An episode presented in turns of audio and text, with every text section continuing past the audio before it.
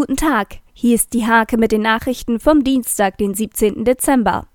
Ein Hacker hat die ehemalige Homepage des Bringdienstes Pizzablitz in Nienburg angegriffen und Kundendaten gestohlen. Inhaber André Behrens hat Montagabend die Polizei eingeschaltet und die Datenschutzpanne bei der Aufsichtsbehörde gemeldet.